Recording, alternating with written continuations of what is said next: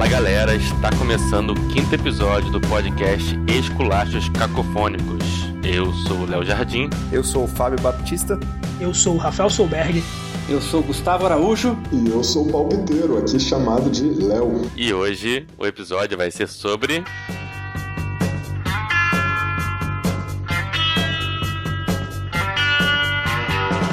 Guerra. Esse é o, é o beatbox do Dark? pois é, esse aqui é beatbox, eu não entendi ainda. pra você ver a familiaridade que eu tenho. Estamos aqui com especialistas em guerra, né? É. Palpiteiro, uma honra receber aí, né, Rafael? A honra é minha de ser Pô, chamado. Nem fala. o coração bate mais forte. E o Gustavo Araújo, de novo, e de volta aí, o chefe do Entre Contos. O Léo Jardim tá um pouco chateado, porque ele era o galã do podcast, o Jorge Versilo. Perdeu um posto. cara, essa foto do galã tem mais de 20 anos, cara. o, o galã já até passou um pouquinho da idade. Tô começando aí. É, Léo Papiteiro, então, vamos lá. Quais são suas referências, seus melhores filmes, livros, séries relacionados com guerra? Bom, vamos lá então. Acho que a minha melhor referência, como eu sou novo aqui no podcast, eu vou fazer o feijão com arroz. Eu vou naquela que não tem como errar, que é o Senhor dos Anéis não só por ter uma guerra um pouquinho maniqueísta, né, uma visão é o bem contra o mal, a luz contra as trevas, como ele apresenta também uma uma faceta da guerra que só veio a ganhar o meu coração nos últimos anos, em uma das releituras, que é a ideia de combater não por ódio ao seu oponente, mas sim por amor àquilo que você defende. E essa frase não foi para os filmes, infelizmente essa frase não foi para os filmes, não virou meme, mas. Tá em qual livro essa frase? Essa frase é dita pelo Faramir no segundo livro, nas duas torres, em que ele diz que não ama a espada por uhum. ser afiada ou a flecha por ser capaz de perfurar. Ele ama o que elas defendem. O Faramir ele ficou bem diferente no filme, né, cara? Você sentiu isso também? Com certeza. Achei ele um pouco mais antipático no filme e no livro ele é a personificação do valor, da virtude. É, não, totalmente. Ele era o paladino, né? Pô, como é que o roteirista tira uma frase dessa, meu Deus do céu, e bota um monte de coisa ruim que tinha lá? tirou, cara. Tirou. Não, o arco desses irmãos, na versão estendida melhorou um pouco, mas no filme original, né? Não ficou tão bem explicado esse negócio dos irmãos. Sim. Você imagina Tolkien renascendo aí e pensando assim, porra, essa frase que eu fiquei três horas pensando e o desgraçado do roteirista, porra, corta do, do filme. Foda. É. Mas no filme, eu senti que o Faramir ele ficou muito próximo do Boromir, cara. Mesmo. E no livro, ele tinha mais aquela de paladino, de cara desapegado, né? E tal. Exato. Né? Ele é a personificação da virtude, do valor ali. E no filme ele ficou antipático. E é. perdeu uma das citações mais bonitas daquelas 1800 páginas. Fazer o quê? O filme não podia ser perfeito. é. É, o filme é muito bom, mas é, também não dava, né, pra colocar tudo. Tipo, a galera reclama que não tinha o Tom Bombadil. Sim. Ah, porra, foda-se Tom Bombadil, tá ligado? É, teve coisa do livro que não dá pra mostrar tudo, né? Mas é. também metade do livro é descrição, então é fácil resolver é. também, porque é só postar uma cena. É. As duas torres é muito bom e o Retorno do Rei também, né? É. O que eu não gostei do Retorno do Rei, aí também tem a ver com a guerra, é o negócio lá dos fantasmas, né? Eu achei meio anticlimático aquela parte dos fantasmas. Você achou que forçou a barra?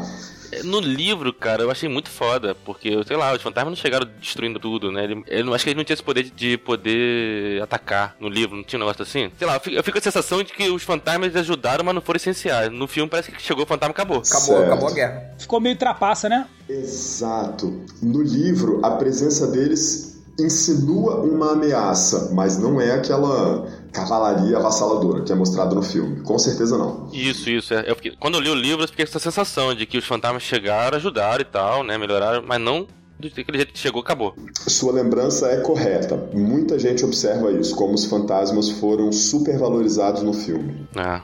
Por isso que eu gostei mais das guerras do segundo do que do terceiro, né? Entendi. como eu sou um pouco suscetível ao drama, eu sou um cara que se emociona com uma certa facilidade, o terceiro me ganhou pela carga emocional, pela sensação de que era a última batalha, a batalha pelo mundo, a batalha pela sobrevivência. Então, me pegou no meu ponto fraco. Cara, no terceiro eu chorei no cinema quando chegaram os Cavaleiros de Rohan, tá ligado? certo, certo. Olha o Gustavo rindo. Fábio chegou de coração de gelo pra chorador, né? Chorando. No primeiro episódio ele chorava pra nada, agora ele tá chorando todo o filme. É, agora tá chorando pra tudo. Todo episódio ele tem um negócio que ele chora. Masterchef. TV Fama. BBB. Eu, eu falei que eu não cheirava pra livro, pra filme. Ah, é verdade, é verdade. É, Tem razão. Eu não choro pra livro e filme de cachorro, que vocês choram aí. o resto. Eu choro. Eu sou, eu sou Ah, não, suscetível. cachorro chora em todos, todos os filmes cachorro. Cachorro pode ser Lessie, eu choro, cara, não tem Eu jeito. choro também. Tá aí um país que eu invadiria. Coreia do Sul. Por quê? Pô, Os caras comem cachorro mesmo. Aí é uma afronta muito A grande. China. A China é maior, não dá pra invadir, né? Não, mas é que a China tem um negócio de quase que sobrevivência, né? Muita gente não tem comida. Os caras comem desde gafanhoto até cachorro. É, a Coreia do Sul é tem dinheiro e come né? cachorro porque gosta. Aí é sacanagem. É, é. Gente, já que a gente está falando das vergonhas, eu vou confessar aqui uma opinião minha um pouquinho polêmica.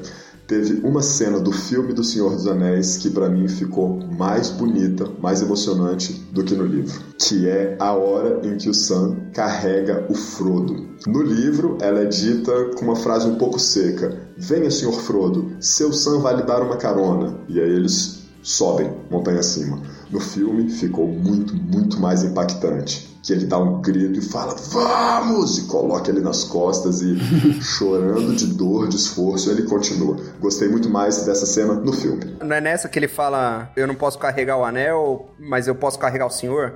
Exatamente. É. Eu não posso carregar o anel para o Senhor, mas posso carregar o Senhor. E aí bota ele nas costas. Não, no filme o Sam é o melhor personagem, Melhor é, o herói, é o herói da história, né? Samwise e tal. E eu confundi com outro da Game of Thrones. Também tem um Sam no Game of Thrones, né? Tem.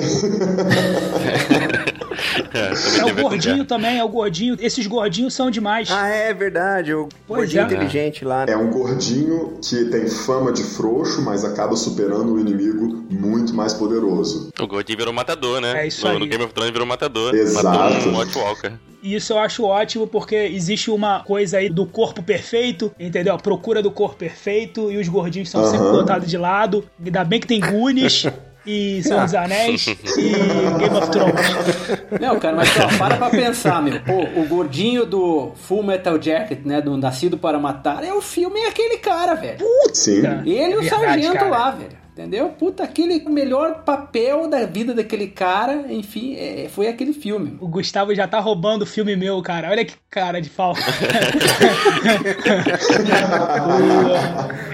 Por enquanto, acho que eu fechei. Minha última observação é que essa frase do Tolkien, né, não admira a arma pela sua capacidade de matar, mas sim o que a arma defende, ela costuma vir junto em pacotões de memes de frase de efeito, junto com uma frase do Chesterton, que é que o verdadeiro soldado não combate com ódio ao que ele combate, mas sim por amor ao que ele está defendendo, né? Ele ama o que está às costas dele. Então, essas duas frases, no meu meio de trabalho, né, no meu ambiente de trabalho, ficaram um pouco famosinhas nos últimos anos e, por sorte, esse caminhão de clichês acabou me fazendo valorizar mais ainda o Senhor dos Anéis, que é a minha referência de guerra. Pronto, acho que eu terminei então, por enquanto, minha participação. Porra. Cara, Deixa eu limpar minha lágrima aqui rapidinho.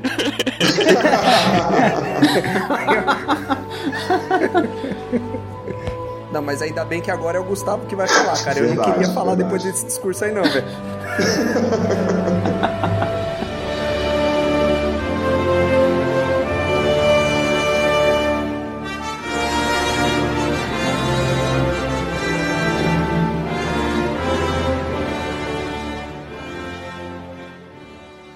Gustavo. Vamos começar com um filme, série, ou livro de guerra. Cara, eu, vamos dizer assim, eu entrei na literatura muito por conta dessa literatura de guerra, né? Esse é um assunto que sempre me chamou a atenção. sempre gostei disso. É, a guerra é, se a gente puxar pro lado filosófico da coisa, né? Ela demonstra aí, ela faz transparecer os nossos instintos mais básicos. Então a gente gosta, é, sente um prazer talvez até secreto, é, de nos perceber o que, que eu faria naquela situação, como é que eu me comportaria. Instintos mais primitivos. É, exatamente. Eu sabia que o Gustavo ia vir com um Sun Tzu aí, entendeu?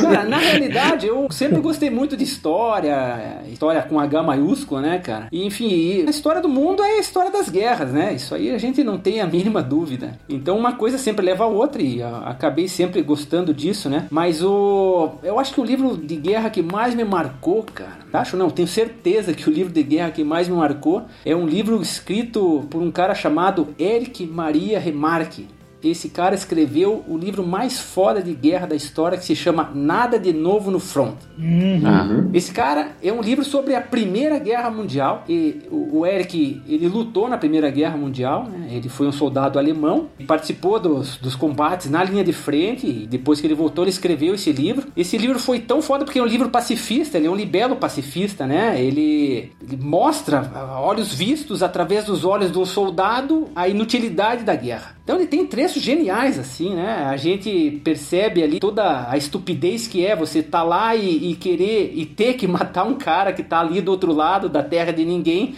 que tá tão preocupado com, quanto você.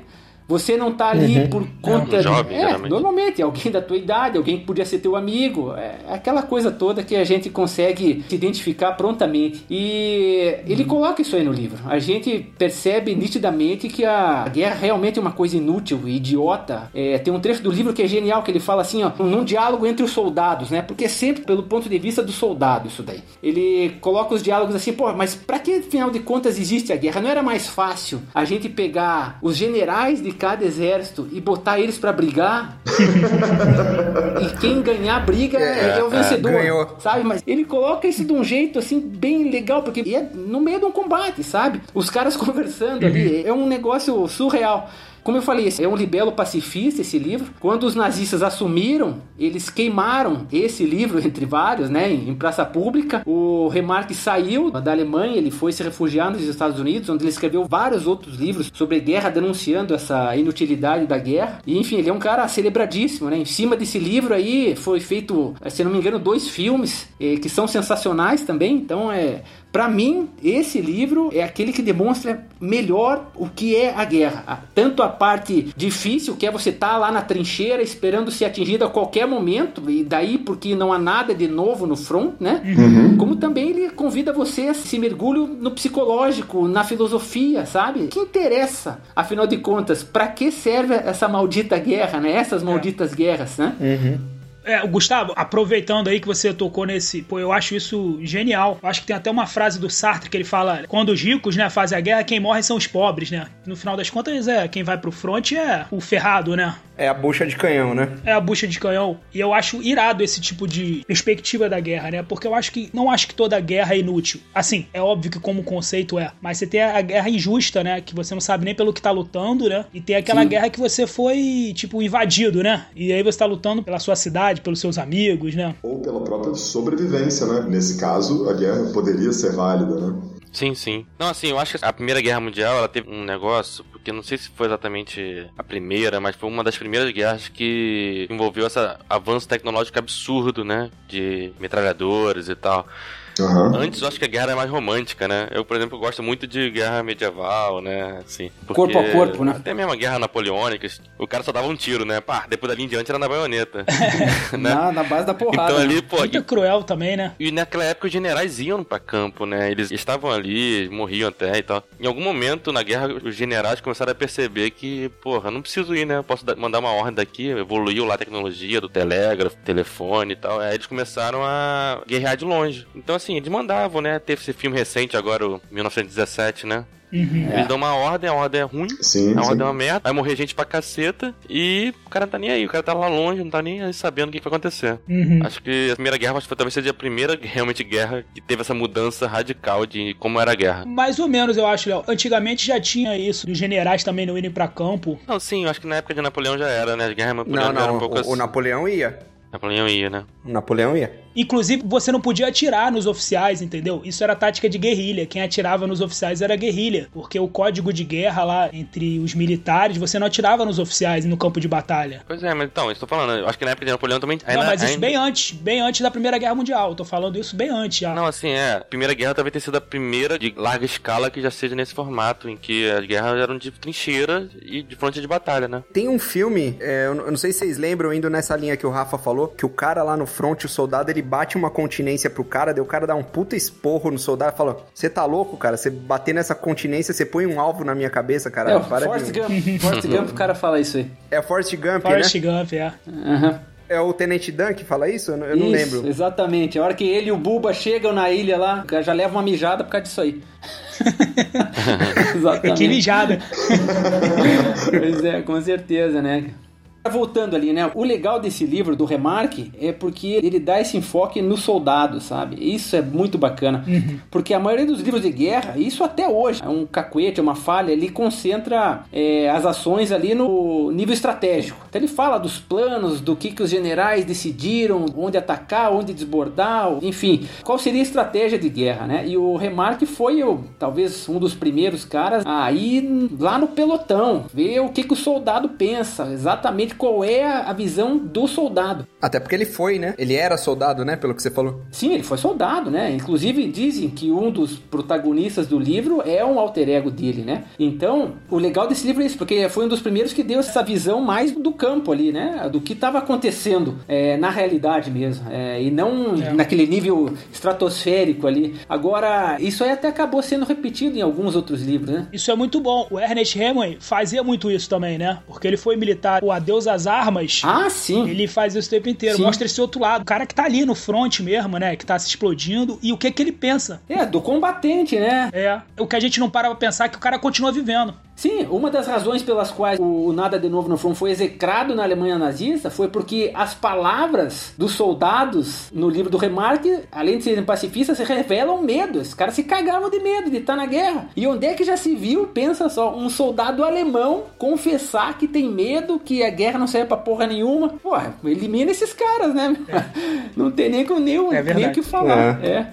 Agora você sabe que uma das razões, até agora falando de livros bem mais recentes, né, que levaram ao sucesso, por exemplo, aí da série do Band of Brothers. Puta, nem fala. Foi exatamente isso, porque você foca na visão do soldado, né, cara? É o que o soldado sente, o cagaço que ele sente na hora ali do vamos ver. É verdade. E desromantiza a guerra também, né? Antigamente as guerras eram romantizadas, né? Que era ferramenta de propaganda também, né? É. Eles usavam o filme de guerra como propaganda para motivar o pessoal. Eu acho que na verdade ele romantiza pelo outro lado, né? Pelo lado mais mais cruel, assim, do próprio soldado. O Gustavo falou aí do Band of Brothers. Porra, Band of Brothers, para mim, é a melhor minissérie já feita na história da televisão universal. Melhor que Dark?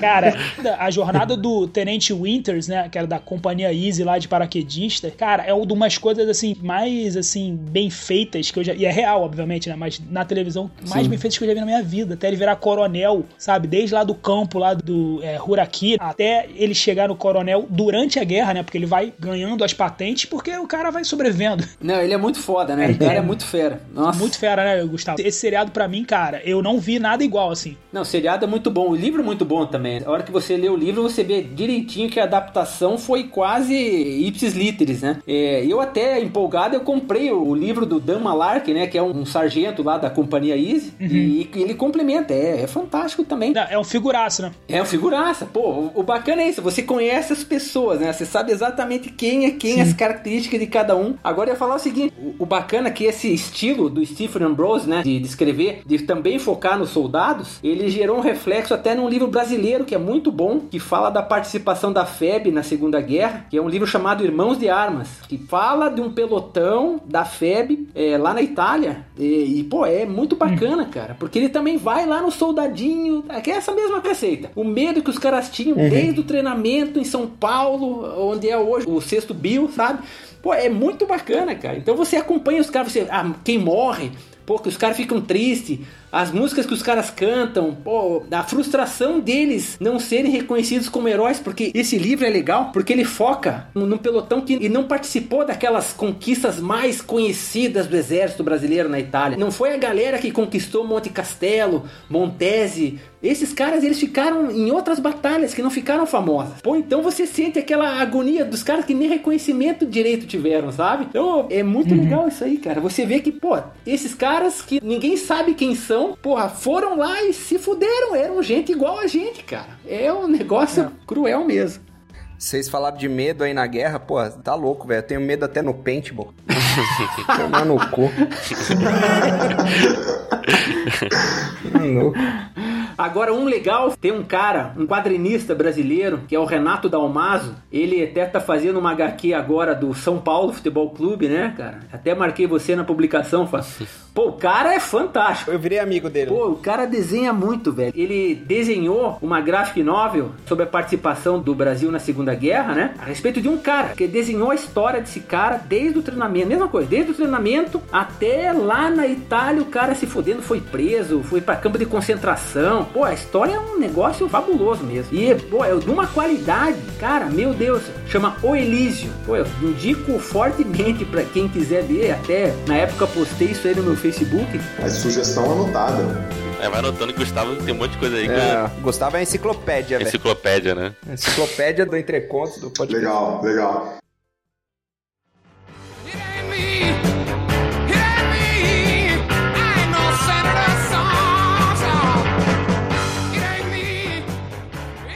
Sou eu agora? Fala o Rafa primeiro, senão eu vou cortar o livro dele aí e ele vai me xingar de novo. Mas vocês estão ferrados, é. que eu tenho muita coisa.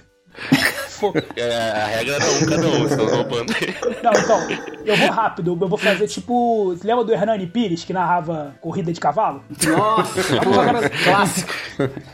Série, filme e livro rapidinho. Aproveitando o Band of Brothers aí que o Gustavo trouxe aí pra gente, que é uma felicidade ele ter trazido esse seriado maravilhoso. Eu tô, parece até que eu trabalhei, né? seriado. Mas assim, a HBO é foda. A HBO, depois do Band of Brothers, ela lançou The Pacific, uhum. que também, cara, é um seriado, puta, muito, muito bom. E por último, ela lançou o Generation Kill, que é da mais recente, né, da guerra do Iraque. E que é uma parada também que eu sempre fico me pensando na guerra, que todos esses caras, né, os grandes estrategistas aí do mundo, que pensam que são, né? Porque nenhum deles realmente é. Eles acham que é mole conquistar, né? Mas, cara, e depois, né? O que que acontece com essa galera? E o Generation Kill traz esse lance lá do Iraque, né? Porra, conquistar é mole, manter é que é foda. Com certeza. Eu não posso deixar de lembrar que tem uma frase histórica aí do Galvão Bueno, né? Uma coisa é chegar. Outra coisa é ultrapassar. o filósofo é, Galvão Bueno. se manter no topo, né? É Pô, certeza. E aí, essa semana eu comprei até um livro que eu falei, pô, o Gustavo vai chegar lá com aquela enciclopédia dele lá. e eu vou ficar sem nenhum livrinho para falar. Aí eu comprei um do Steinbeck, que escreveu Vinhas da Ira, né? Sim. Eu nem conhecia. Eu falei, ah, de guerra. Eu fui lá e peguei, cara, um livrinho curto, 130 páginas, 140 páginas, A Noite Sem Lua, que conta exatamente isso. Os soldados alemães chegam, né, numa cidade. Eles não identificam muito que é um soldado alemão, mas você sabe pelo contexto. E também não identificam muito a cidade, mas aparentemente na Inglaterra, né? O trabalho que eles têm de ocupar uma cidade, entendeu? E a cidade é absolutamente pacífica. Os caras, eles sempre vivem falando, pô, a gente não entra numa guerra tem 300 anos. E ainda assim, quando os soldados chegam lá e os soldados, maior boa vontade de estar ali sem fazer muita guerra, conversa com o prefeito, conversa com o diretor, mesmo assim a cidade começa, sabe, é tipo, não, calma aí, cara, a casa é nossa, isso não vai ficar assim, não... esse é um lado, porra, que eu acho que é muito complicado, cara. E um cara que arrebentou esse tipo de coisa foi o Alexandre o Grande, né, que quando ele conquistou gostava, ele é muito filho da puta, Alexandre Grande, malandro, né? ele casava com cada mulher, né, de algum lugar e tinha um filho. Ele? O Alexandre é. mesmo. Ele próprio. Ele próprio. Fazia o serviço. Ou um general. Esse serviço aí ele queria fazer, ele mesmo. Ele mesmo. Quem fazia isso também era o Gengis Khan. O Gengis Khan também fazia isso. Era uma tática, né, eu acho mesmo, de ocupação. O Alexandre é. Grande, na verdade, ele era apaixonado pelo dos escudeiros Do lá Eféstion, dele. O Eféstion. Né? O Eféstion. Mas, cara, em nome da guerra, ah. Aristóteles foi o mentor do Alexandre Grande, né, porra. Agora, na batida rápida, hein, vou trazer os filmes sensacionais. Vou deixar alguns pro Léo e pro Fábio. Mas, cara, Círculo de Fogo, Porra, é o filmaço. melhor filme de sniper do mundo. Bonsaço. Qual que é Círculo de Fogo? Círculo de Filmão. Fogo. Círculo de Fogo pra mim é aquele do robô Ô, gigante lá. Fábio, tu também aí não ajuda. Na bacalha, cara? Fábio. Vou só fazer uma intervenção rápida. Cuidado para não confundir. Esse círculo de fogo dos robôs é o Pacific Rim, que é da porrada dos robôs gigantes. Que é maneiro também. Antes dele tinha o Circle of Fire, que é com o Jude Law Esse- e o Ed Harris no papel de um alemão malvadão, fodão. Esse é do Fodaço, Jude Law, filmão. exatamente. Esse é do mesmo. cacete. Filmaço. Eles acompanham a história do atirador, do Vasily, né? Que realmente existiu. E o cara era um caçador e virou um dos maiores snipers da história, né? Puta, esse filme, meu irmão. É. Eu quase virei Filmão. sniper, mas eu sou muito ruim de mira. Muito, muito ruim. o, o- o Gustavo trouxe Nascido para Matar, que, porra, pra mim é um dos melhores filmes de guerra do mundo. O segundo melhor do mundo é o Platoon, com William Dafoe e Tom Berger. é. Puta que pariu, que filme. Corta o puta que pariu por causa da Regina. Eu sempre esqueço. Não, vai ficar puta que pariu, foda-se. E, meu irmão, e o melhor filme de guerra da história. Pô, preste atenção nessa aí agora, é que eu vou até cantar, porque as pessoas ficaram falando. O Gustavo também vai descobrir. This is the end. My only friend is the end. O que, que é isso, velho? Matou, Gustavo? Não, essa eu não matei, não, cara. Então eu vou trazer a outra música dele. Que... Uma nota, maestro. Vai lá.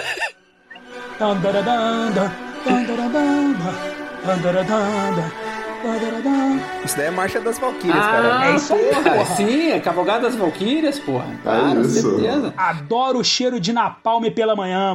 Apocalipse Now. Apocalipse Sinal, Que exatamente. filme, cara. Que filme, que filme. Recomendo aí pra todos os ouvintes aí, que eu sei que a gente tem ouvintes espalhados pelo mundo inteiro. Tem muita gente que não tem acesso aí. Procura no Netflix, que eu acho que tem lá. Quebra o galho do Marlon Brando aí. Pô, Caraca. Marlon Brando anda mal de vida aí. Esse aí vai ser o meu esculacho, velho. Esse- eu não curti, não. Apocalipse Now? Não. Ah, tira o Fábio, Léo. Eu não Caraca. E os bastidores do Apocalipse Now é uma das coisas, tipo, mais loucas Cara. que eu já vi na minha vida. Não, os caras cheiravam tudo que tinha pra cheirar no dia. Isso, foi Deu acabando tudo o errado dinheiro. na produção. Mas É. não foi isso que morreu gente e tudo, não foi isso não? Morreu. Morreu, morreu É. o nego lá, o Marlon Brando, ele não sabia as falas, ele improvisaram tudo lá ao final lá. Foi, foi foda. Os caras não sabiam mais o que fazer pra acabar a porra do filme. Eu achei que eu fosse acabar lá no alto, né? Com energia lá em cima. E aí o Fábio acabou com. Tem que ter musiquinha de novo, pô. Pô, outra música então, essa música de guerra é muito bom. Ó. Down, down, down, down, down, down, down, down. I gotta find, made a break for you.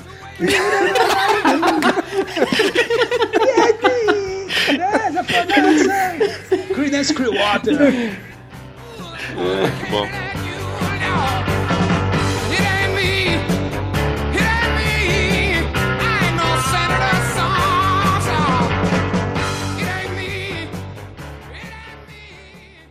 Só um parênteses aqui, né, cara? 2014 eu fui lá pra França tal, e, e aí fui até a Normandia lá, né? Onde teve o desembarque e tal. Aparece no filme do Soldado Ryan, lá a Praia de Omaha. E lá perto tem o cemitério, né? Dos soldados americanos, que é também onde se passa o filme e tudo mais. E uma coisa que é interessante você ver, cara, os filhos do Roosevelt estão enterrados lá, cara. É, não sei se é filho, sobrinho, tá? Tem uma parte das sepulturas que são eles enterrados ali, sabe? E aí me chamou a atenção, porque, pô, os caras eram os parentes do presidente, cara. Filho, sobrinho, não lembro exatamente agora. Uma coisa que você não consegue conceber mesmo. isso em outra situação, né? cara? Mas eles, caras foram pra lá, meu. É um troço interessante. Eu, É. no último Esculachos eu falei do Michael Moore, né? Sobre o Fahrenheit 11 de setembro. Esse documentário que ele fez logo depois lá da explosão das Torres Gêmeas e tal. A invasão no Iraque e tudo mais. E eu lembro que um dos trechos lá do documentário é ele, o Michael Moore, tentando entrevistar os congressistas americanos, perguntando: vem cá, por que, que o seu filho não está alistado no exército para invadir o Iraque? É verdade.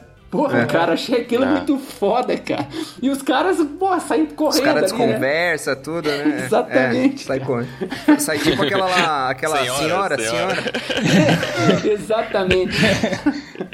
Cara, talvez a Segunda Guerra Mundial tenha sido a última guerra justa, né? Não foi tão justo assim, né? Não, calma aí, como ela foi justa? Você queria estar falando alemão agora, filhão? polêmica, hein? Polêmica. Não, e nem fui eu que falei, hein? Puta que pariu. Não, justo você quis dizer assim, tipo, por um bom motivo, é isso. Ah, tá, É, entendi. por um bom Nesse motivo, sim. porra. O Império Alemão querendo fazer lá o Reich dele, já não satisfeito com as outras tentativas, porra, querendo dominar o mundo. É sacanagem, porra. E ainda querendo matar quem ele acha que não é legal. Nesse sentido, sim. Tô sendo É. muito eufemismo aí no- na minha fala. Sim. Mas, porra. Acho que toda guerra se resume a isso, né? Você matar quem você acha que não é legal, né? Ou quem tá te prejudicando de Não, algum você jeito, tem sabe? guerra que é só por interesse comercial, né? Muitas guerras só por interesse comercial. Quem não é legal, quem não quer vender o produto que você quer, de repente, quem tá querendo vender combustível, de repente, pro país que você é inimigo, Ah, sim, é um mas- cara que não é legal, entendeu? Mas é que na guerra da Segunda Guerra Mundial, principalmente lá do Reich, né, alemão, você tinha o, o lance da eugenia, né, cara? Muito forte. Sim, né? sim, não, era um- É, uma filha da tal, é. maior, né? É, é. Não era só dinheiro, né? Era dinheiro também, mas Sim, não era sim. só dinheiro, né? É. E fora que os caras realmente acreditavam que eles eram o super-homem, né? O homem do devir aí. Ah, não, ali teve uma lavagem cerebral fodida, né? Fudido. Mas sabe que a gente tem essa tendência em olhar só pro fronte europeu, até por conta dos filmes e a indústria americana, ela nos leva muito mais pro fronte europeu ali, né? Agora, tem livros bem interessantes também do fronte do Pacífico. Uhum. Teve aqueles dois filmes do Clint Eastwood, né? Lembra que ele fez lá? Sobre a invasão de É, Iwo Jima? eu ia citar esse daí, Em Busca da Honra e Cartas de Odima, né? Exatamente, Pô, porque são dois filmes que se completam fenomenalmente, né?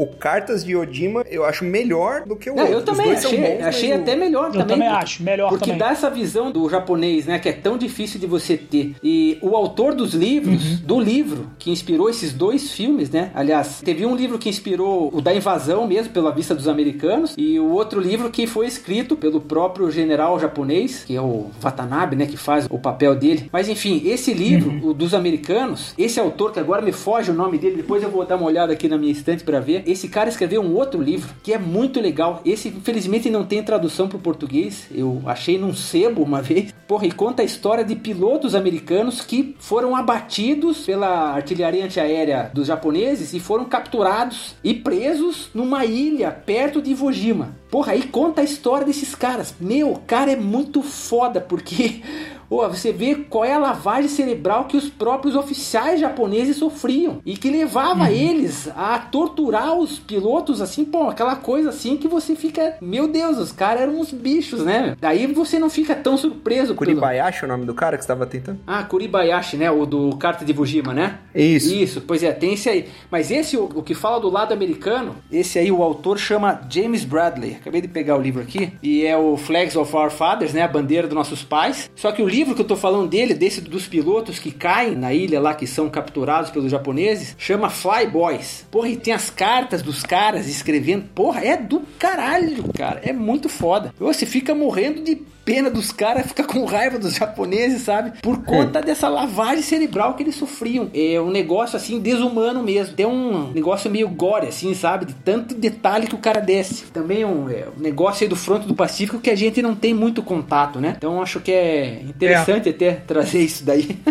E o povo pra sofrer lavagem cerebral é o japonês, cara. Porque o cara que se mata no Harakiri é muita lavagem cerebral. pois é. É o cara que se joga no avião em É, cima do kamikaze. né? É. Teve aquele conto seu, né, Gustavo? Das cartas também, você lembrou aí? Ah, sim, é, né? do kamikaze? Não, Como é que é o nome desse conto, você lembra? é Hisatsu, o nome daquele conto, porque é a palavra que eles falavam, era como se fosse ali um desabafo, né? um grito de guerra, né? Antes deles mergulharem o avião na direção dos navios e tal. Para escrever esse conto, eu pesquisei bastante mesmo, né? E achei esse livro que tem as cartas dos pilotos, né? Porque eles pegavam, o que que acontecia? A lavagem cerebral era tão forte lá e eles enxergavam o imperador como um deus mesmo, eles acabavam entrando, assim, muitas vezes eles tinham as convicções pessoais, mas a força, o ímpeto para ir defender o imperador e o país era até mais forte. Só que isso não impedia eles de escreverem cartas para as famílias lamentando isso tudo, lamentando a guerra, lamentando o fato de terem que acabar com a vida deles tão cedo, porque a maioria desses caras eram universitários, eles saíam da faculdade, então tinha toda aquela situação deles terem que servir o império e, porra, já naquela fase que não tinha mais o que fazer, o último recurso dos caras era usar os aviões como mísseis e, enfim, atingir os barcos e detonar todo mundo, né? Aí quando um deu certo, porra, imagine, foram uns 300, um deu certo, pronto, é o que basta pra inteligência É, dizer, realmente né? é um Uma sucesso. coisa- Era pra ser um desespero, né? É. Pra ser um último recurso. Era o re- o recurso, né? Contaço esse do Gustavo, cara. Cara, eu, eu, lembro. na real curti bastante Contaço. de escrever esse conto, mas é, cara, eu vou te dizer até, puxando o que o palpiteiro falou aí antes, né? A gente vai ficando mais velho, a gente vai ficando também mais sensível, né? E pra escrever esse conto eu peguei esse livro, e é um livro que só tem em inglês também, e porra, eu livro com as cartas dos caras, meu. Você lê as cartas e você chora, meu. Porque, pô, não tem como você não se colocar no lugar deles, né? A partir do momento que eles estão dizendo exatamente, é aquilo que eu tentei passar no conto, né? Eles escrevem pra mãe, porque os caras nem casados eram, eram uns meninos ainda, né? E dizendo, olha, eu vou morrer, mas não fique triste. Porra, é muito foda, cara. Mas tá tudo bem. Nossa, cara, Morri, é, mas é vou de passar bem. cortar o coração, porque a visão que nos passam desses caras é que eles eram tipo autômatos, assim, né? Ah, não, os caras são fanáticos, eles nem tão preocupados se vão morrer mesmo, Aham. mas não, porra, é, o cara sabe que tá entrando no avião e ele só tem combustível pra chegar lá, velho. Não tem combustível pra voltar. É pra chegar lá e Mesmo que ele não explodisse no barco, não, Não voltava. ia cair ah, no não, mar, sei não lá. tem como, é pra Aconteceu obrigar o cara a enfiar o avião no dentro do navio, cara. Essa porra mesmo, então É, não tem foda. escolha. Se não morrer queimado, o tubarão pega. Pois é, É. E exatamente. se queimar, o tubarão gosta mais, que é um churrasquinho. Não, até pra escrever o conto, eu lembro que eu li uma reportagem. O que me chamou a atenção foi isso: foi uma reportagem que eu li no El País sobre um piloto, um kamikaze, que conseguiu escapar duas vezes da morte, sabe? E aí contava, porra, por acaso, assim, como é que ele conseguiu, pô, que não deu certo, alguma coisa deu errado, mandaram ele voltar, não lembro mais, sabe? Mas que me chamou a atenção. E aí falava do livrinho esse daí das cartas, e aí que eu fui lá. Mas tem, cara, pra quem é interessado nisso aí, as cartas estão online. Você acha cartas online, tem um site que reúne as cartas. Porra, então pra quem quiser chorar, né? Porra, olha esse site O que. Fábio, Fábio, que nunca chorou. É, foi, Não. esse insensível.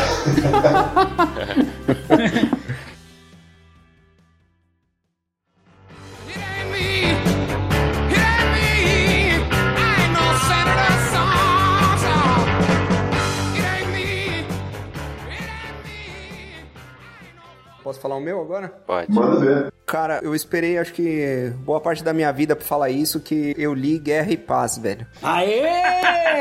Porra.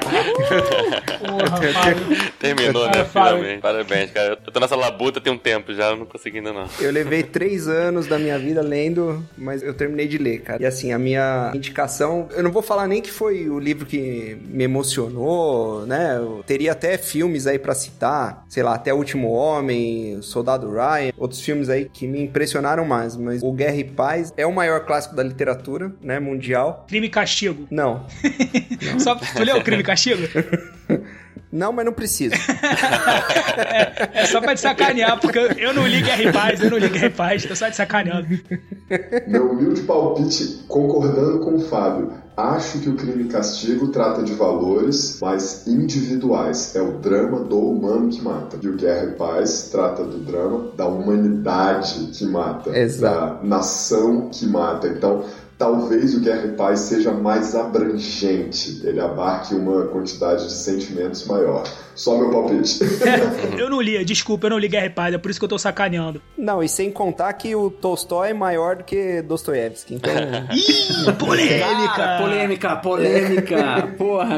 O Tolstói tem aqueles nomes também, tudo complicado, que a gente tem que ficar voltando, porque não entende nada. tem, tem, porra, é tudo É óbvio. por isso que eu não consigo terminar, cara. Você fala do Centro de Solidão, cara, mas, cara, eu não consigo ler russo, cara. Eu não consigo decorar aquele monte de óbvio no final, ova, charapova, maraquinova. Não, o foda, cara, é, é que como o Rafa falou aí em um dos episódios, tipo, os nomes não seguem uma lógica, tá ligado? Se o cara continuasse com o mesmo nome a porra do livro inteiro, seria uma coisa. Só que assim, o cara começa chamando Petkov. Daí daqui a pouco, porra, o apelido do cara é.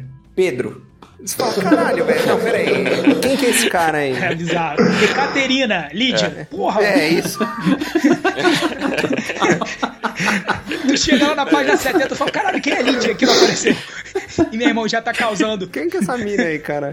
Não, e lá na Rússia é normal, né? Toda Catarina é Lídia, né? É, tem uns lances desse, né?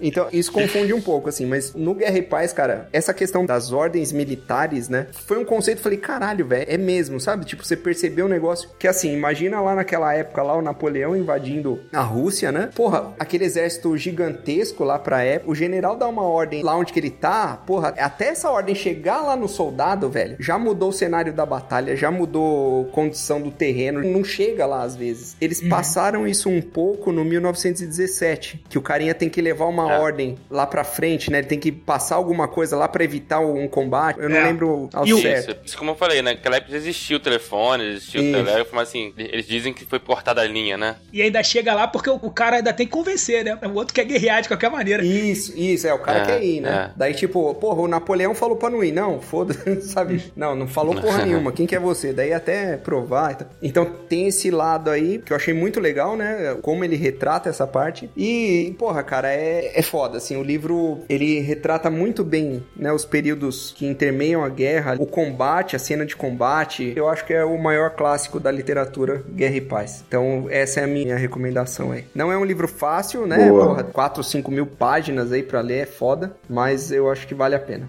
É, tô devendo também ler isso aí. Vou ter que ler agora. Você leu, Popteiro, o Guerra e Paz também? Leu, né? Guerra e Paz, sim, e foi dolorido. Larguei mais de uma vez.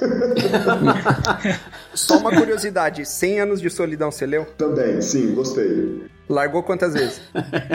O Fábio tá com uma birra com o Céu de Solidão. Ele tá fazendo uma Todo campanha. episódio ele fala mal. Metralhadora Contra. giratória tá ligada aí. Eu consegui ler de uma lida só. Porque você achou muito pedante, Fábio? Você achou muito ruim? Porra, cara, mais um Buendia lá, é, Aureliano Buendia. Eu me jogava aqui do terceiro andar aqui, velho. Se joga aí que tu vai cair lá em Macondo. Pela- É, tá louco, velho. Não Vai ter que dá. um episódio só sobre 100 anos de solidão pro Fábio poder jogar todo esse veneno aí. Esculachar, é.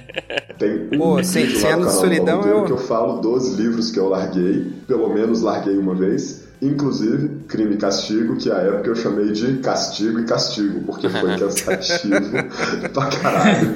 Então, pronto, tá aí o meu jabá. Canal do Palmiteiro, livros que larguei. Pronto. Vai lá, Léo, fala o seu. Cara, depois dessas indicações de você, fica até meio sem graça. Cara, tu não vai vir com coisa de Pisces, não, né? Com, de capa espada, duendinho, unicórnio. Que rei sou eu, o cara vai vir. com aqueles caras lá, caldeira. Como é que é o nome do fera lá? Caldela. tu não vai vir com redenção de anjo caído, não, hein? Eu te expulso daqui. Eita, agora o pau vai quebrar! me vem com Ilida, mas não me vem com redenção de anjo caído. Porra, cara. cara, assim, tem muito filme bom de guerra, né? Eu não cheguei a ler até hoje nenhum livro, assim, que o tema seja especificamente guerra. Já li alguns, li Game of Thrones, tem guerra, né? As Crônicas de Gelo e Fogo, li os livros de Tolkien, também todos têm guerra. O... A Redenção do Anjo Caído também tem guerra. Mas, assim, eu gosto, como eu falei, muito de guerra medieval. Acho maneiro essa coisa da guerra mais fria, né? Mais crua ali. Enfim, menos roubada. Era na mão a parada. Quase ninguém chegava lá e o mais forte. então, Porra, assim, menos roubada. O cara nasceu às vezes mais forte que o outro, porra. Determinismo Não, mas, genético. porra, mas- Porra, aí vai bater o baixinho. O baixinho tem que fazer uma arma, porra. naquela época o mais fraco podia ganhar. Hoje em dia, não, cara. Hoje em dia, quem tem mais tecnologia, quem tem mais dinheiro, ganha. Não tem jeito. Não, mas nunca que eu ia ganhar, por exemplo, né? Do... eu numa guerra, eu vou fazer o Não, quê lá? é. Tô fudido. Ah, cara, dá- tem jeito. Inclusive, naquela época, a guerra era muito maneira, porque ninguém pegava um monte de cara que plantava, né? Um monte de agricultor lá e botava uma, uma Uma enxada na mão dos caras. lá. enxada, um garfo na mão. Que maneiro, cara. A galera morria de cólera no meio da guerra. Não precisava nem matar, chegava lá, já tava todo mundo fudido. Não, sacanagem. O corpo a corpo que a gente fica vendo nos filmes é tudo mentira. Já tá todo mundo ferrado, um sem braço, outro com Né? lepra. Não, porra. é, pois é, os filmes em geral não retratam essa parte, né? Mas enfim, vindo ao meu filme aqui, eu, assim, eu gosto pra caceta do Coração Valente. Ah, filmaço. Ah, esse é muito bom. Esse vale a pena. Filmaço, filmaço. Eu vi esse filme, eu era mais ou menos moleque, assim, cara. Eu vi esse filme 50 mil vezes e foi o filme, assim, de guerra é, mais bruto na época, né? que- Desse tipo de guerra medieval. Porque até então tinha uns filmezinhos que passavam de vez em quando, os caras cortavam lá, não saia sangue. Esse não, esse tinha decapitação. E também tinha essa coisa que o papiteiro falou, de você estar defendendo uma causa, uma causa bem válida, né? Assim, eu achava muito maneiro aquela porra Muito. da independência, da liberdade, cara. Como o Fábio diz, eu chorei nesse filme. eu chorei umas 50 vezes que eu vi aquele filme. Porra, a hora que o Robert Bruce trai o cara é de foder, né? Puta la merda. Porra, Raiva, cara, é a melhor cacete, cena cara. da história. Eu não consigo mais ver filme com esse ator, cara. Olha como é que são as coisas.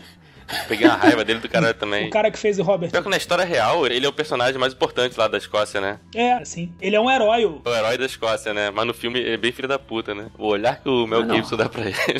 É Hollywood, né, velho? Tem que ter, tem que E ter. o final também Eu fui é. fa- suspenso no colégio porque eu falei que eles podiam tirar tudo menos a minha liberdade.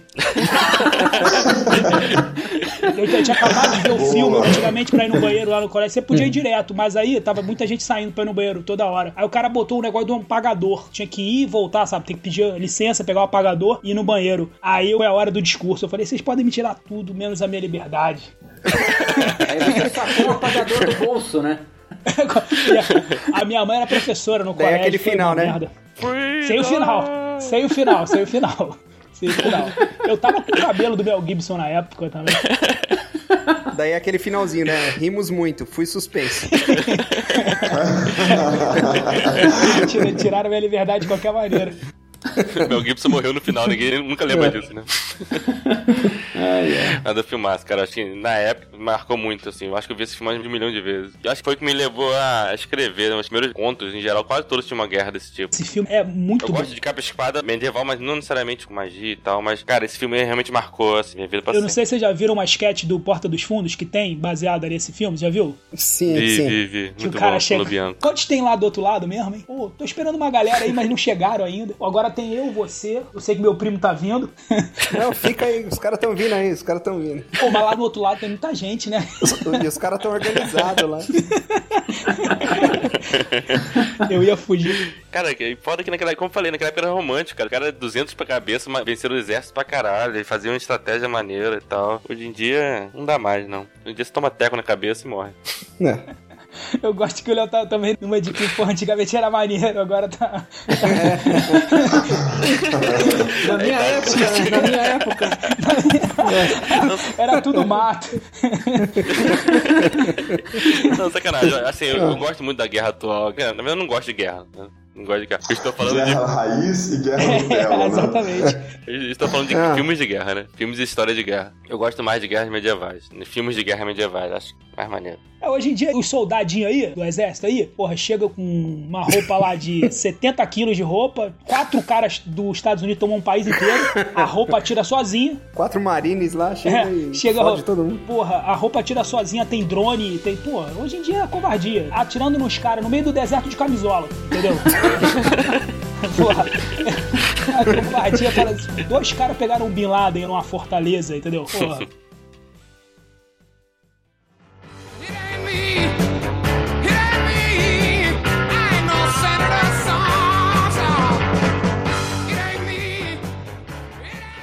Agora vamos pra parte do esculacho aí. Não, vamos dar uns salvados então. Vamos salvar alguns aqui. A gente não falou muito do mais recente, falou um pouco do Resgate do Soldado Ryan, mas tem aquele Dunkirk também que é bom pra caceta, Ah, né? Dunkirk é muito bom. Dunkirk. O Soldado Ryan, informação, informação. Informação, Rogerinho. Soldado Ryan foi o primeiro filme do Vin Diesel, né? Que ele já Ah, morre é lá no. Ah, é. Naquela parte da torre, né?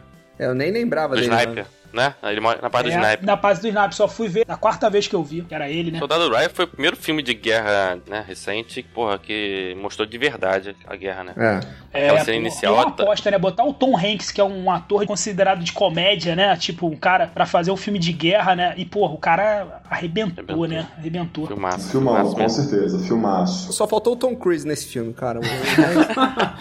Aí tá aí falando de Tom Cruise, né? Falando de Tom Cruise tem do Samurai, eu acho maneiro aquele filme. Ah, aquele filme é legal, cara. Ah, Último Samurai. Bom pra caceta, né?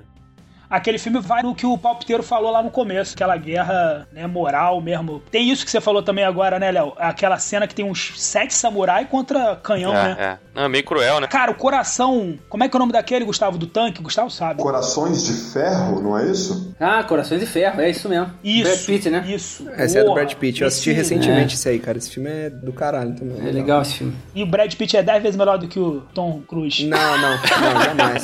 Jamais. Muito bom. Querem salvar mais algum aí antes do esculacho? Cara, eu quero aqui, ó. Salve. Tá, é o seguinte, cara, falar de guerra não pode deixar de falar de campo de concentração, né, cara? Ainda mais se a gente for falar de Segunda Guerra aí. Que o primeiro vou falar aqui, que é um clássico pop, né? Maus. Pô, não sei se vocês já leram, cara. É um quadrinho que foi escrito nos anos 80. Quadrinho, sim. É autobiográfico. O cara conta a história do pai dele, que o pai dele sobreviveu ao campo de concentração. Pô, e é muito massa isso aí, porque o cara transforma os personagens em bichos, né, cara? Então as pessoas, os judeus, são ratos. Pô, os alemães são gatos. Cara, é, tem toda uma metáfora dentro da história que é um negócio fantástico. Eu, na verdade, demorei muito pra ler esse livro. Esse é um daqueles livros assim que você sabe que é bom, nunca leu, Todo mundo fala que é bom pra caralho e você nunca lê, né, cara? Porra, até que esse tempo atrás a minha esposa me deu de presente, porra, e aí eu fui ler, cara. Aí, nossa, puta, aí você fica pensando, caralho, por que, que eu demorei tanto pra ler essa porra desse livro aqui, né? É muito legal mesmo. Foi o mesmo sentimento que eu tive com o Pretérito Imperfeito. Valeu, Rafa. Eu fiquei enrolando pra ler, enrolando pra ler, e depois que eu li o Pretérito Imperfeito, eu falei, caraca. Pô, agora outro foda pra cacete é o Lista de Schindler, né? Acho que todo mundo viu esse filme, né, cara? Lista de Schindler é Porra, muito caraca, meu. Eu, Caraca, eu vi no cinema, falou. cara. Esse filme é muito foda, né, cara? E. Filmaço. E, pô, é, ele dói mesmo, né, cara? Porque acho que o fato dele ter feito o filme em preto e branco, eu acho que aproxima a gente muito mais É. daquela época, né? Porque as imagens que a gente vê, as histórias da época mesmo, é, é tudo preto e branco. Então, é mesmo no Band of Brothers, tem uma hora que eles encontram, né, um campo de concentração, mas por mais bem feito que tenha sido o filme, não é a mesma coisa ali. O- A lista de Schindler parece que realmente, porra, caralho, que era a imagem daquela situação mesmo, né? Então, putz, esse aí, é- eu acho que pra nossa geração isso aí foi marcante, né? É difícil fugir dele. E, porra, o último, caras, eu vou dizer pra vocês aqui, meu. Pra mim, eh, eu falei do Nada de Novo no Front, né? Lá no início. Mas um livro que fala de guerra no sentido amplo e que eu acho que também todo mundo tinha que ler essa porra desse livro é o Diário da Anne Frank. Cara, porra, pra mim, isso aí É. é, é Ah, do é caralho. esse livro Ninguém aí, falou, hein? puta que Tem pariu. muita coisa boa, né? Cara, eu vou te dizer, velho, eu li o diário dela porque lá em 2011, cara, eu programei de fazer uma viagem com a minha esposa e a gente ia passar lá em Amsterdã, né? E aí a gente ia na casa da Anne Frank, porra, eu falei, caralho, eu vou ler esse livro, né? Meu, velho, quando você lê o livro e você vai no lugar, porra, é, parece que o livro ele vem à tona, assim, é uma versão 3D do que você acabou de ler, sabe? Então no livro ele fala que o pai marcava a altura das meninas na parede, sabe? O crescimento dela, que elas ficaram, a família ficou escondida lá durante mais de dois anos, né? E porra, a hora que você vê na parede o risco de lápis que o cara fez, porra, as reportagens de revistas, fotos que elas grudavam na parede lá também dos artistas favoritos. Meu Deus, cara, é de arrepiar. É uma experiência assim transcendental. Gustavo, você escreveu uma crônica, não escreveu? Sobre isso? Escrevi, cara, escrevi. Logo que eu Eu lembro que você eu escreveu uma escrevi. crônica Puta foda. que pariu, esse troço me marcou. Cara, velho, eu falo, eu me arrepio até agora. Marca tanto, cara. E, porra, você estar lá.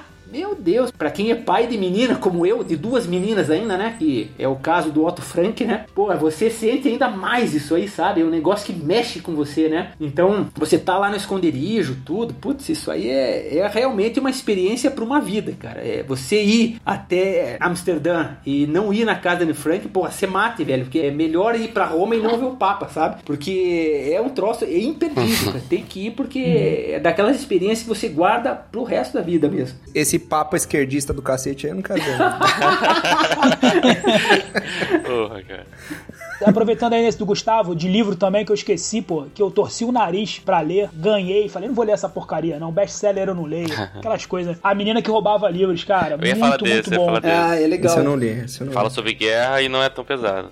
O meu complemento do livro, cara, é do Bernard Cornwell. São as melhores cenas de batalha que eu já vi descritas. E o livro que mais me empolgou na vida, assim, tipo, puta, cara, tenho que ler e, sabe, você ficar sem dormir pra avançar um pouco mais na história, foi o das Crônicas de Arthur. A trilogia lá, né? O palpiteiro aí tem até um vídeo, né, Léo? Faz o jabá aí Pô, Mais jabá aí. Positivo. Também podemos ir lá no canal do Palpiteiro assistir a resenha das Crônicas de Arthur. Excelente. Muito bom, hein? Achei muito foda. O... Porra, a descrição dele de cena é basicamente o meu laboratório de estudo pra escrever. Ah, legal. Eu tentei emular ele em alguns momentos lá do. Eu tento até hoje, cara. É. Não consigo não, mas tento até hoje. Mas é, é difícil, cara. Ele é muito melhor, por exemplo, do que o Alan Massi, que escreveu também uma série parecida. É, ele é melhor que o Martin, muito, assim, tipo, muito melhor. A Martin não escreve batalha bem. Não. bem. Fábio, tem um escritor que eu não sei se você já teve a oportunidade de ler, que ele escreveu a saga do César, né? Contando da história de César, e ele chega até Augusto, que é Con Jugend, Não. Esse- que é Os Portões de Roma. Cara, é um romance histórico, né? Ele tem uma pegada bem parecida com a do Bernard. Na descrição da batalha e tal. É, pô, a descrição da batalha dele tem umas que inclusive eu achei melhor do que o Bernard. Ó, polêmica.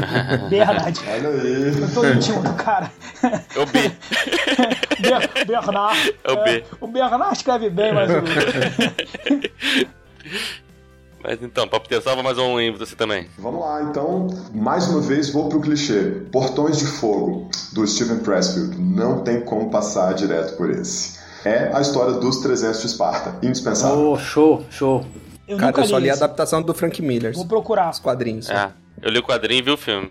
Cara, ele não é exatamente tão fácil de devorar como são as Crônicas de Arthur, porque ele começa um pouco truncado. Mas depois que a narrativa avança, você não quer largar. Um livrão. Os policiais ficam loucos com ele porque fala da formação do guerreiro de elite e tal. Então, é um livrão. Acho indispensável. Aqui para o nosso tema de guerra, acho indispensável. Recomendo a todos os meus colegas de podcast. Portões de Fogo. Léo, tem uma pegada mais histórica ou ele vai mais pro lado da lenda mesmo? Vamos lá, ele tem uma fidelidade histórica, tem uma fidelidade ao grego, né? Ele pesquisou bem o grego para descrever sensações de batalha. Uma das sensações engraçadas que ele descreve é a pseudo-andreia, que é a falsa coragem. É aquele discurso inflamado, ah, vamos vencer, sobreviver e tal. Só que a pseudo-andréia surge quando o exército é mal preparado. Então, os homens se excitam, né? ficam eriçados ali com essas palavras e se jogam na batalha. E no primeiro golpe que recebem, eles percebem que não era bem assim e acabam ficando meio desmilinguidos. Então, ele descreve essas sensações de batalha com uma boa pesquisa do grego da época e também com muita fidelidade às castas da sociedade espartana. Isso permeado por um drama que ele cria. Então acho que fica um meio a meio aí. Muita fidelidade histórica Meu e Deus. uma ficção respeitável. Essa questão que, se- Ah, que você falou do discurso inflamado e tal, né? Tem uma parte que o, Aham. o Bernard Cornell, ele não fala exatamente sobre o discurso, né? Mas ele fala sobre a bebida. Que ele fala do papel da bebida na batalha, né? Ele fala assim, ó, os soldados, né? Eles não podem nem estar bêbados demais, nem bêbados de menos. eles, eles têm que estar um pouquinho bêbados, porque assim, ninguém avança sobre um exército lá de bárbaros, né? Porra, de cara limpa, tá é ligado? consciência, né? Não, é.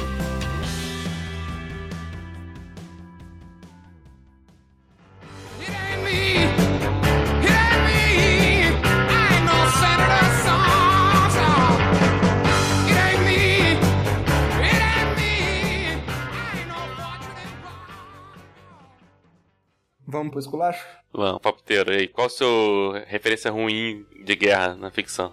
Vamos lá então. E eu vou fazer mais ainda. Eu vou trazer o Fábio pro meu lado, porque eu vou profanar os Vingadores. Sabe como? Caraca, Não, não. Como assim? não pode, cara. Cara, Aí você vai arrumar briga com outras pessoas do tanta raiva do final do Game of Thrones porque eles construíram uma expectativa para a guerra pela sobrevivência, inclusive fizeram um trailer fake na internet que era Game of Thrones com a música dos Vingadores. E era aquela versão mais sombria da música que é assim, ó. Pararam, pararam,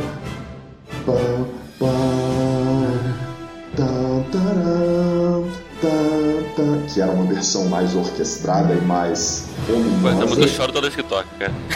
Essa música vai tocar no meu enterro, né? Eu pedi Foda, pra tocar no meu enterro. Cara, agora pensa, Rafael, essa música fodona com as frases do Game of Thrones que antecediam a guerra, que falavam: não se trata mais de viver em harmonia, se trata de sobreviver. Puta que pariu, isso foi foda. E cagaram tudo com uma guerra fraca, sem objeto e cenas muito, muito, muito mal conduzidas. Então, pela frustração. Escura pra caceta. né? Pô, filme pra morcego. Tem um episódio pra morcego lá, cara.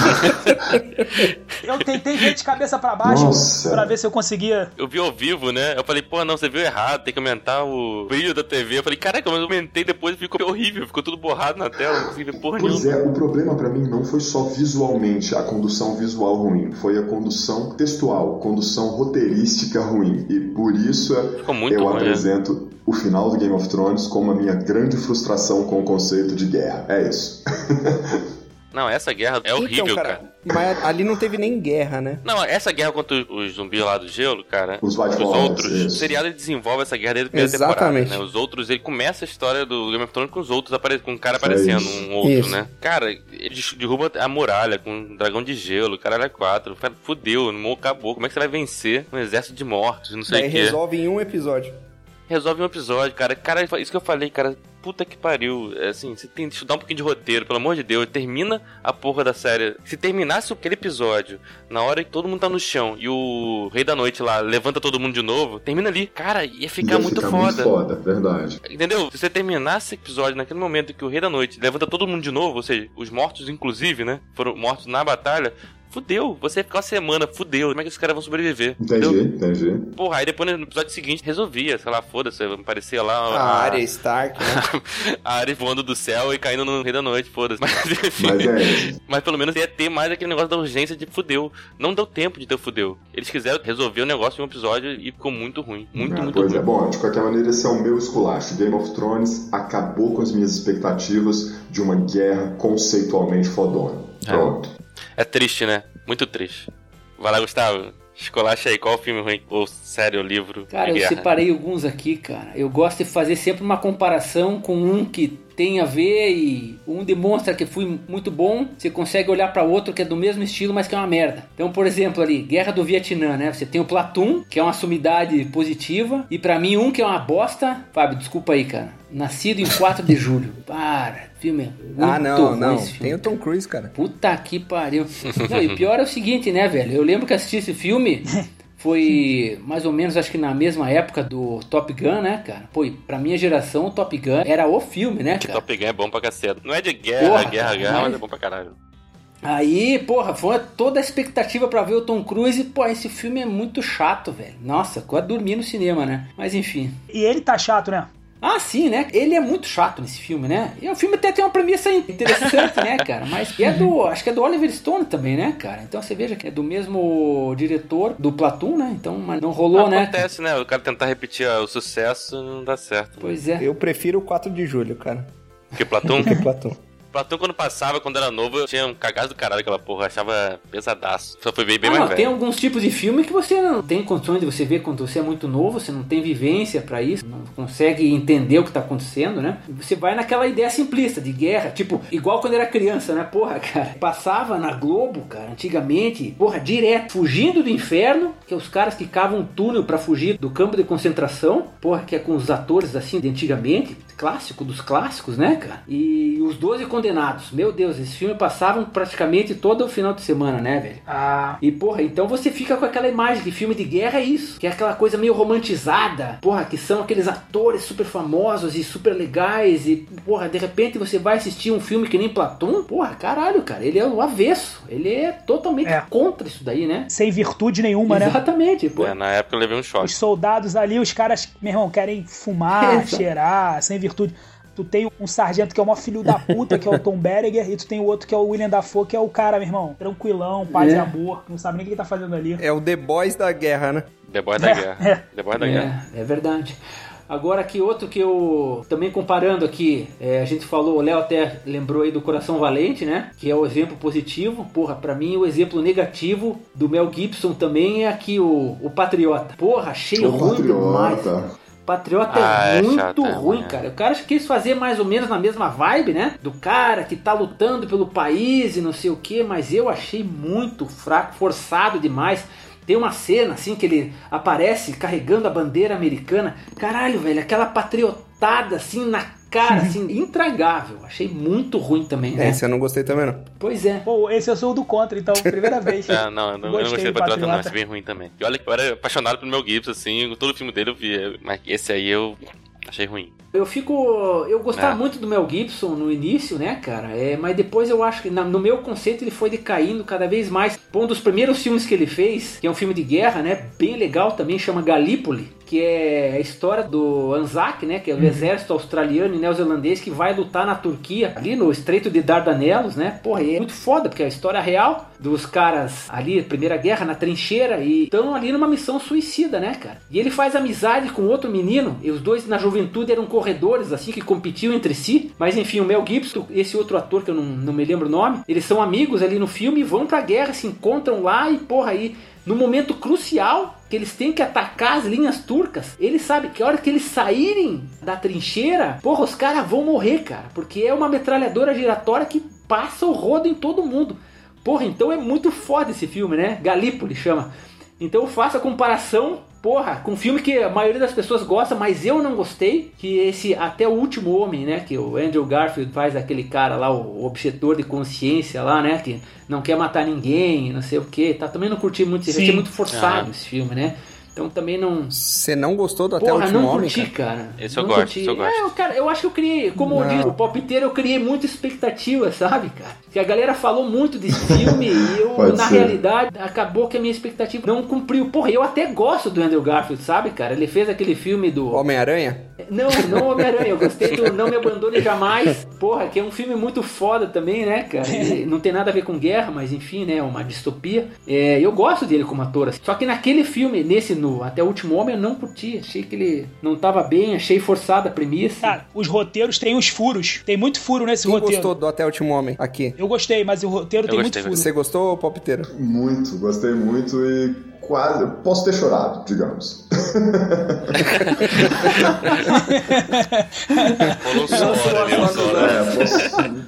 É. Eu tava muito alérgico esse dia e acabei lacrimejando. gostei, gostei pra caralho. Porra, velho, sério, eu chorei também, tá louco. É, é. Mas, ô Fábio, é uma história genial. Se o roteiro fosse um pouquinho melhor, principalmente o começo, a história de fundo dele, né?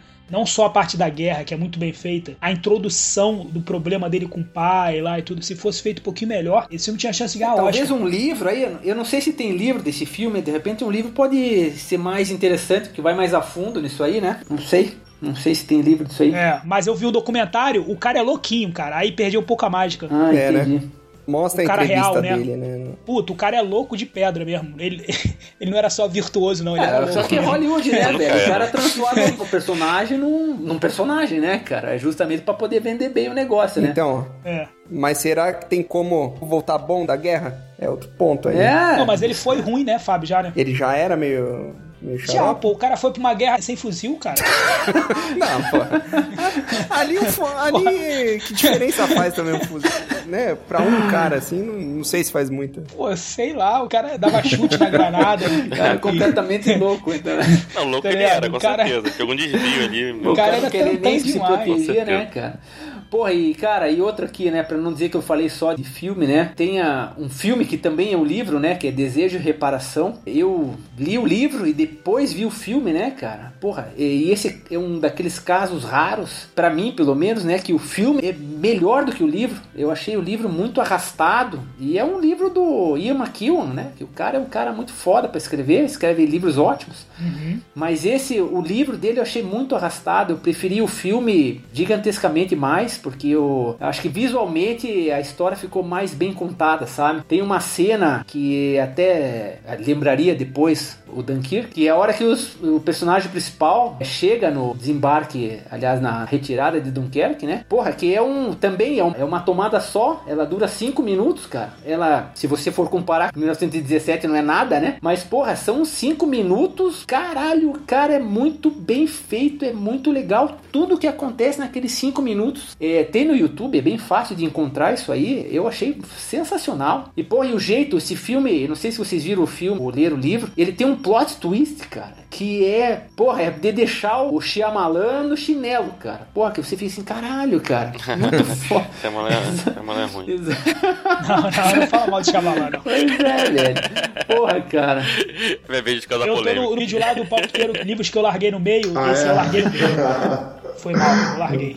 Esse eu larguei. Desejo de reparação. Larguei no meio. É, eu não vi o filme, não. Vou ver se eu vejo essa cena, pelo É menos. raríssimo isso, é raríssimo eu largar o livro no meio. Ah, não. Eu largo bastante. Eu não, eu não curti mesmo. Agora, um, só pra recuperar aqui, o último que eu vou falar, porra, é, não é pra esculachar, não, cara. É que eu lembrei, né? Porra, O Pianista. sei se vocês viram o filme, cara. Puta, esse Ah, filme é filmão. muito foda. cara. Muito bom, muito bom. Ainda bem que você falou que não era pra esculachar, pô, pianista. É bom. Pô, o pianista é muito foda. Adrian. Brody, né, cara? Isso, cara, e eu li o livro, cara. O livro é fininho, cara. Deve ter o quê? Não deve ter nem 100 páginas. Porra, o livro é foda também, caraca, meu. Você. É a mesma coisa, cara. É o coração na mão, cara. E é até engraçado, porque eu tava vendo esse filme, né, com a minha esposa. Isso foi logo na época que ele foi lançado, né? A gente assistindo o filme, né, cara? Era engraçado ver a agonia dela. Tem aquela cena da lata, que ele acha uma lata, não sei se é uma lata de pêssego, não sei o que que é. E ele não tem a porra do abridor é pra abrir a lata, né, cara? Porra, e o cara tá lá, fudido, Nossa, né? morrendo de fome, cara, e com aquela barba. E o Adrian Brody é um puta de um ator, né, cara? Caralho, cara. Porra, você olha pra cara do cara e sente vontade de chorar, né, cara? E, pô, o cara não consegue abrir a merda da lata. Sem uma caloria. Nossa, né, a minha esposa, é, cara, ela ficou, porra, arranja um abridor pra esse filho da puta. Bate no chão essa lata. né? É igual era do gelo. É, só que versão adulta. O esquilo, né? Aquele esquilo lá, coitado. Eu, toda vez que eu vejo Era do Gelo, eu fico, porra, pra quê? Isso. Ai, cara, é foda mesmo, né? Pô, é, fazer esse tipo de comparação assim, nego tira do contexto, vai falar que eu tô comparando o esquilo com, com o pianista. né? O cara quebrou todo o encanto, né? Acabei com a análise do Gustavo. Gustavo, Era do gelo melhor do que pianista. Pronto, Rafael Soberg disse. Ó, o Fábio fica fazendo aí.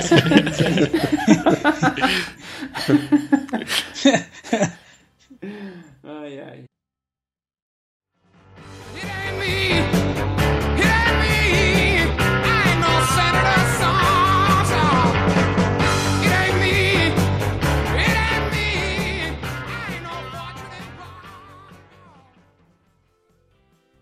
Deixa eu falar o meu então. Manda ver. Vai. Vamos lá. lá, Fábio. Cara, o meu é assim, é, eu nunca gostei de jogo de guerra, tá ligado? Apesar que um dos jogos que eu mais gosto é o God of War. Então, meme do cachorrinho lá, enfim, a hipocrisia, né? Mas eu não. Mas God of War não é um jogo de guerra. é, mas então, justamente. Só tem War no nome, só. Eu não gosto e eu não sou bom em nem jogo de guerra, nem jogo de corrida, tá ligado? De um atirando no outro lá, campo de batalha, nunca gostei. Mas um jogo que eu tentei jogar, cara, e assim, a experiência foi pior do que o normal, foi um jogo chamado Titanfall da porra do Xbox, cara. Já começa que é do Xbox, o pior videogame que existe. E, ah, isso dá polêmica. Isso aí dá polêmica. Mas tamo junto, também tô. tô... PS maníaco. E os caras brigam. Ah, vou cancelar a gente. Aquele Titanfall, porra, cara, todo soldado tem a mesma cor de uniforme, cara. Daí eu comecei a matar os meus amigos, tá ligado? Eu- eu, não, não, não mata esse aí não. Cara, Quem nunca? Como, como- como que eu vou saber, cara? O cara tava com a mesma cor dos inimigos, igual. Daí você monta num, num robô gigante lá e começa a pisar nos caras. Enfim, é uma merda esse jogo, cara. Eu não, Porra, não, robô é maneiro, não recomendo é pra maneiro. ninguém. Ele faz de conta que você é um soldado daltônico, né, cara? É pra dificultar mesmo. É, tipo, porra.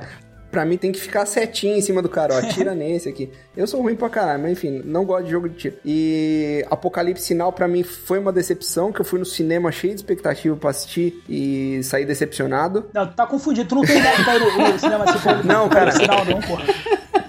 É o Redux, teve Redux. Isso, exatamente esse aí. E, cara, Ah, tem um chamado Além das Linhas Inimigas, é alguma coisa assim, é do Terrence Malik. Ah, cara, tu viu errado os dois. Não acontece Não é, nenhuma cara, nesse é além da linha vermelha. Porra, e você é um retardado, Fábio. Puta que pariu. Cara, o Gustavo fez uma crônica de- desse filme também, cara. Tu é doido. Cara, esse filme é filmaço do caralho, velho. Gustavo, nem discute porque ele mata amigo no videogame. Ai, ai, ai.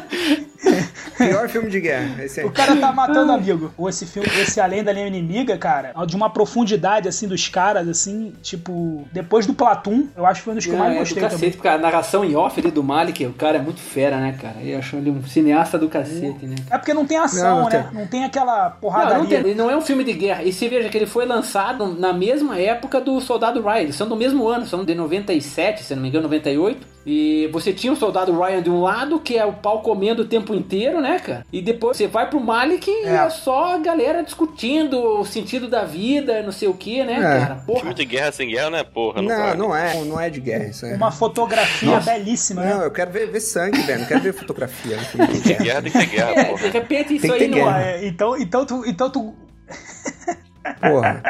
Eu tô rindo real, acho que você não pode encarar o filme, esse filme do Malik como um filme de guerra. Esse é um filme filosófico sobre a existência humana. É o que você pensaria. Eu me vejo assim, né? O que eu pensaria se eu estivesse na guerra. É o que o. Porra, é o Champagne pensando, sou eu pensando, cara. Sabe? Se vale a pena, se não vale. É, o que, que eu tô fazendo aqui? Porra, e tem aquele coronel que é um filho da puta, aquele cara lá. Ataca, ataca o cara. Porra, eu vou morrer. Não interessa, ataca essa porra, cacete. né? É foda, é bem assim mesmo esse negócio. Casetada, né? O Chopin trabalhando muito, aquele Jim Caviezel É, porra. também. Foi um dos primeiros filmes dele. Depois ele virou. Jesus. E continua apanhando, né? Subiu de cara? patamar. Pô, coitado. Foi muito. Vocês têm uma memória afetiva desse filme aí, mas se vocês assistirem de novo agora, vocês vão ver que é uma merda. Não, velho, cara, eu vou te dizer, eu vi esse filme faz dois meses, cara. No início da pandemia assisti de novo. Tá certo, fazer o quê? Ninguém é perfeito. O Fábio vai gostar do filme que eu vou esculachar, porque o Fábio tem certeza que ele gosta de Rambo. Não, não, vai se fuder. Não, eu, eu vou sair do podcast se você falar de Rambo aqui. pra esculachar esculachar. Rambo? Rambo 1 eu gostei. O eu último vou, Rambo, vou- não, eu tenho, o último eu- Rambo é uma merda. Eu tenho uma memória afetiva com o Rambo, o primeiro Rambo 1, aquele que ele é um uh, veterano, que o policial Isso, persegue isso. ele. Isso. Porra, eu tenho uma Aquele memória é afetiva O primeiro do é bom. cacete com esse filme, né, cara? E principalmente, cara, são aquelas frases, aquelas frases Rafael Solbergianas, que o coronel diz, eu não vim salvar ele de vocês, eu vim salvar vocês deles. Porra, cara, Vocês dele. é fantástico. aquela- Meu Deus, cara, Deus perdoa, né? Gustavo, calma que eu tenho uma. Uma citação do Rambo muito boa. Quem você pensa que ele é? Deus? Deus teria piedade. É muito, Muito bom, bom, cara. pô. Graças ao Rambo, eu sei tirar uma bala da minha cintura com uma faca queimada e depois cauterizar. Quantas vezes você fez isso, Rafa? Cara, eu nunca fiz, mas nenhum curso de primeiro socorro me ensinou isso em toda a minha vida. Queimar uma pólvora, né? Queimar uma pólvora no, Ah, no abdômen. E no, e no 2, cara, Boa. que ele pega o telefone. Murdoch. Murdoch. eu tô indo aí. Porra, velho. É, é clássico demais. No, ó, no máximo do 3, tá? Daí o 3 é médio, é médio. Cara, mas é que o Rambo ensinou a gente a ver filme de guerra de um jeito errado, né, cara? Ele sempre tem uma solução final, né? Ah, Sempre tem sim, um- é. alguém É salvando. bem maniqueísta, né? Igual o Chuck Norris, né? Cara, é, o cara era uma máquina, É, né? o, Chuck Norris, aquele do Comando, Delta, né? clássico dos Comando clássicos, né? Pô, cara, ele é pesadão, né? Aquele filme, né? Eu tenho até hoje a cena daquele cara que é executado, um tiro na cabeça, cara. Tipo, foi muito real, assim, aquilo, sabe? Até hoje me marca. E a cena também do rato, né? Que bota um rato No saco, né? saco É. na cabeça do cara. Cara, Ah, aquilo lembro. ficou na minha cabeça, assim, tipo. Não, mas ele morde, né, o rato, Acabei né? que eu não esculachei. Ele morde. Ele, morde, ele come o rato, né? ele come o rato. ele come o rato. Ah, o Chuck Norris, né? Eu vou nem fazer nenhuma piadinha daquela. Pô, Chuck Norris não, não é o rato que come ele. Quando os caras querem torturar o rato, eles põem o Chuck Norris dentro do saco, né? Boa, boa, boa. boa. Cara, e é muito maneiro do Chuck Norris do Comando Delta. Ou, se eu não me engano, a primeira cena, eles vão pulando do helicóptero e aí vai falando assim: Sargento, sei lá o que, Fulano. Tu, tu, tu, tu, tá? É frisa no ar a imagem, tá ligado? Do cara com uma letra amarela, assim. Aí depois, Tenente, sei lá o que. É muito maneiro, cara. Muito, muito maneiro. O filme da época era assim, né? É, eu nunca mais vi nada daquilo. Eu ia esculachar, Boa, acabei falando boa. bem. É uma cultura que se perdeu, né, cara? Tem filme que é ruim que é bom, né? Aquele filme ruim que é bom. Ah, não, mas eu lembrei de um que é ruim, que é ruim, que é muito ruim, que não tem que. Se o Fábio falar que gostou, a gente vai ter que. Não, se tiver o Tom Cruise, já para por aí. Eu tenho Não um tem, coisa não aqui. tem, não. Eu tô guardando. A gente vai ter que segregar esse podcast. Eu vou gravar num episódio, o Fábio no outro. Ah, Pearl Harbor, cara. Puta, do Michael aqui Bay. é tá- ruim é. demais. Caralho, esse é muito Não, ruim. esse, esse eu acho o pior filme de guerra da história, né? Se é que não é um filme de guerra. Cara, que filme ruim, cara. O Michael Bay, cara. Ele, quando entra aqui na televisão, eu vejo o Michael Bay, eu já diminuo o volume, que eu sei Tem que muita explosão. vai explodir coisa, cara. Esse filme é muito ruim. Tudo bem que o final meio que não dava pra fazer muita coisa daqui desse filme, desse tipo de filme. Mas, cara, é muito ruim. Ben Affleck. Ben né? Affleck. Ben Affleck, nossa. Ben Ben Affleck Affleck. faz muita fala- coisa engraçado ruim. que a gente né? falou do. A gente falou do Armagedon no podcast anterior. que também tinha Ben Nossa. Affleck, também tinha Michael Bay, né? Eu não gosto É. do Ben Affleck. Dessa vez não deu certo. É, ficou muito ruim esse. E o rabo é muito ruim. Vai lá, Léo, esculacha. Vamos lá, vou falar aqui rapidinho os meus. Eu tenho um pra sacanear o Fábio, mas vou guardar um pouquinho. Hum. Seguindo a linha também de guerra medieval, assim, teve uma época que fizeram muitos filmes medievais e nem todos foram bons, alguns foram bem ruins, né? Teve, por exemplo, aqui, você falou da Alexander, né? o filme que fizeram ficou muito ruim, né? Eu não gosto daquele filme de Com nenhum. Colin É, Farrell. o Colin Farrell ali tá É, muito ruim, né? achei bem ruim aquele filme. Jared bem- Leto faz O o Jared. Leto é o Efes. Jared Leto, é. O filme é uma merda. Tem também aquele Troia, ficou bem ruim. Ah, Troy é legal, Ah, velho. Para. Brad Ah, cara, Pitt. não, nem que ele é ruim, cara, só não é bom. Tu viu o Assim, Brad... ele podia ser foda. Porra, as é pernas foda. do Brad Pitt? Cara, é, tem Brad Pitt, né? Cara, eu não o aquela Brad cena dele cara. lutando com Eric Bana, né? O Heitor contra o, O Aquiles. o Aquiles. Cara, eu quase ovulei. É. Se, for, se é possível.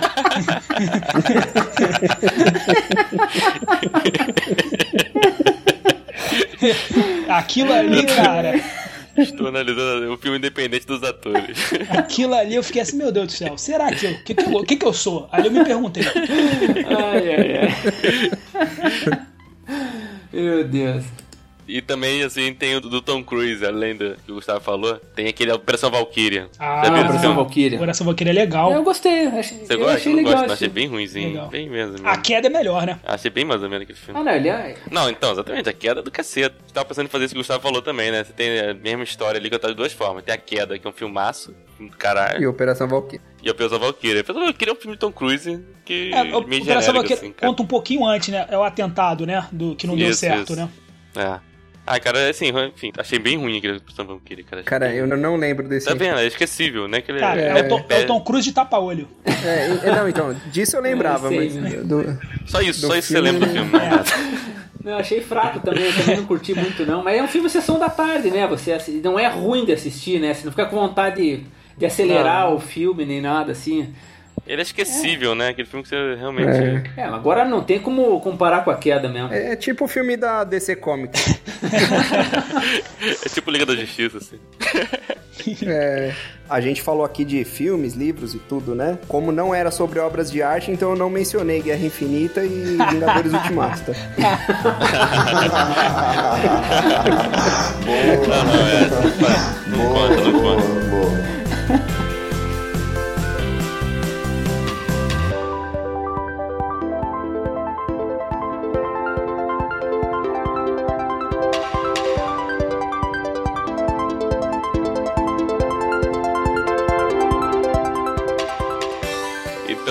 galera. Estamos terminando aqui o quinto episódio do podcast Esculachos Cacofônicos. Valeu, palpiteiro. Fala aí um tchau. Vamos lá, agradeço ao convite do Fábio, agradeço a todos vocês que me receberam muito bem.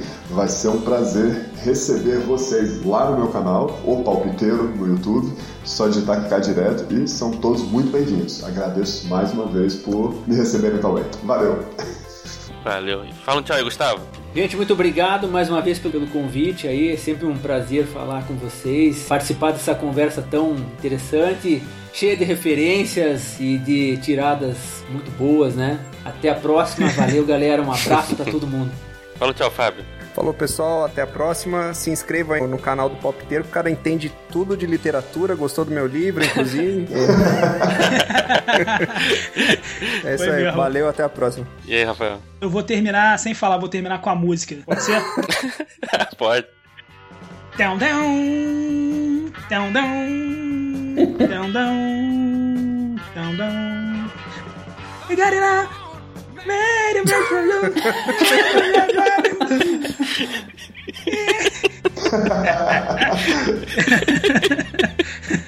Talento aqui, desperdiçado, hein? Talento Totalmente. desperdiçado. Grande abraço, pessoal. Não se esqueça de seguir a gente nas nossas redes sociais, Twitter, Instagram, Facebook. Segue a gente no Spotify, enfim, valeu. Valeu. Valeu, galera. Valeu. Valeu.